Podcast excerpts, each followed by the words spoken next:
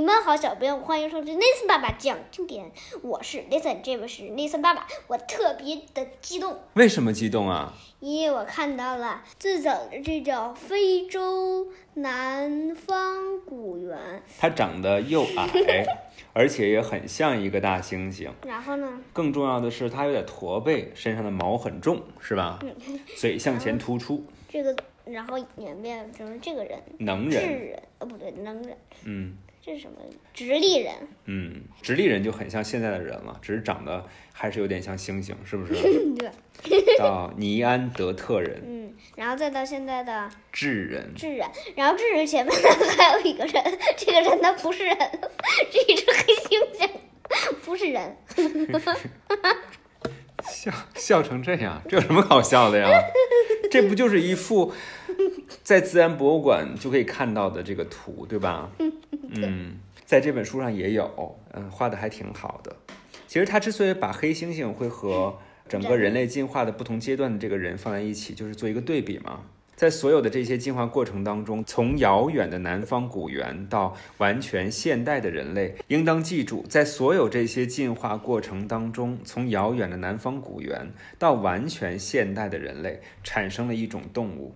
它们百分之九十八点四的基因其实和现代的黑猩猩是完全相同的。从在三百万年前到两百万年前的某个时期，估计有多达六种很像 Lucy 的南方古猿在非洲同时存在，其中只有一种 Lucy 是什么呀？注定会延续下来，就是我们考古学家发现的这个南方古猿的化石，后来就把它起名叫 Lucy，啊，其中有一种注定会延续下来，那就是出现在大约两百万年以前的人属。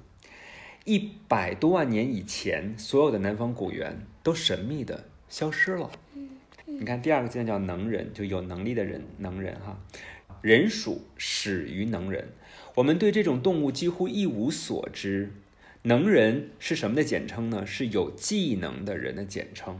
他之所以被叫做能人，是因为他们是第一种会使用工火，会使用工具的人科动物。尽管它们使用的是很简单的工具，那是一种相当原始的动物，看上去更像是黑猩猩，不像人类，但大脑要比 Lucy 大出了百分之五十左右，嗯，就是比这个非洲南方古猿打出了百分之五十。直立人，直立人呢是一条分界线，在它之前的一切种属都具有圆的特征，对吧？嗯在它以后的一切种属都具有什么的特征呢？现代人类的特征。对，直立人的存在时间大约是从一百八十万年前到两万年前。直立人是第一个会狩猎、会用火，这个时候他们就不再吃生的东西了，可以用火来烤食物了，对吗？要是遇到牛，呃死了也可以吃烤牛排。嗯，而且晚上的时候还可以来用火驱赶那些更凶猛的野兽，它可以保取护自己。哎暖，而且你知道吗？嗯就是没准一群古人，你想象一下这个画面啊，嗯中间有一堆火，嗯然后呢旁边就是围着他有一群古人正在那儿唱歌跳舞。嗯，篝火晚会是吧？嗯他们还会制造更加复杂的工具，留下宿营的证据，懂得照顾弱小的中属。哇所以从直立人开始，就更加具有什么的特点？人类对人类的特点，和以前已经消失的种属相比，无论在外形上还是行为上，直立人都非常像现代的人类。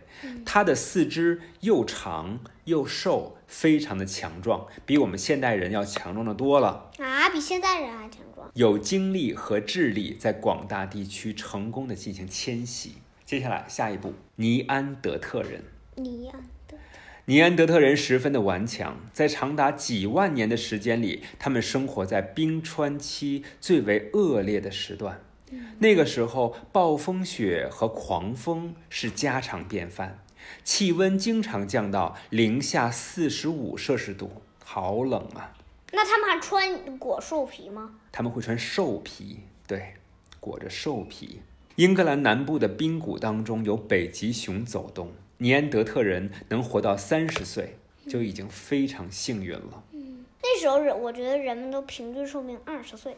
但作为一个物种，它们具有很强的适应能力和不屈不挠的性格。它们的生存范围从直布罗陀一直到乌兹别克斯坦，无论和哪个物种相比，它们都相当成功。接下来最后一步，智人。对于这种早期的现代人类，我们了解的极少。他们首次露面是在地中海地区东部，大约十万年以前。这一点倒是没有什么争议的。好，五个阶段分别是什么？第一个阶段，非洲南方古猿，呃，能人、直立人、尼安德特人、智人。好，今天我们就先聊到这儿。这里是 Nathan 爸爸讲经典，也欢迎各位朋友能够关注我们的 Nathan 爸爸讲经典各位的小公朋众友账号。，各位小朋友，我丢了一个小，爸爸妈妈就是大朋友嘛。啊这是小朋友收听呀。啊、好，欢迎小朋友们继续支持我们。我是 Nathan 爸爸。我是那个。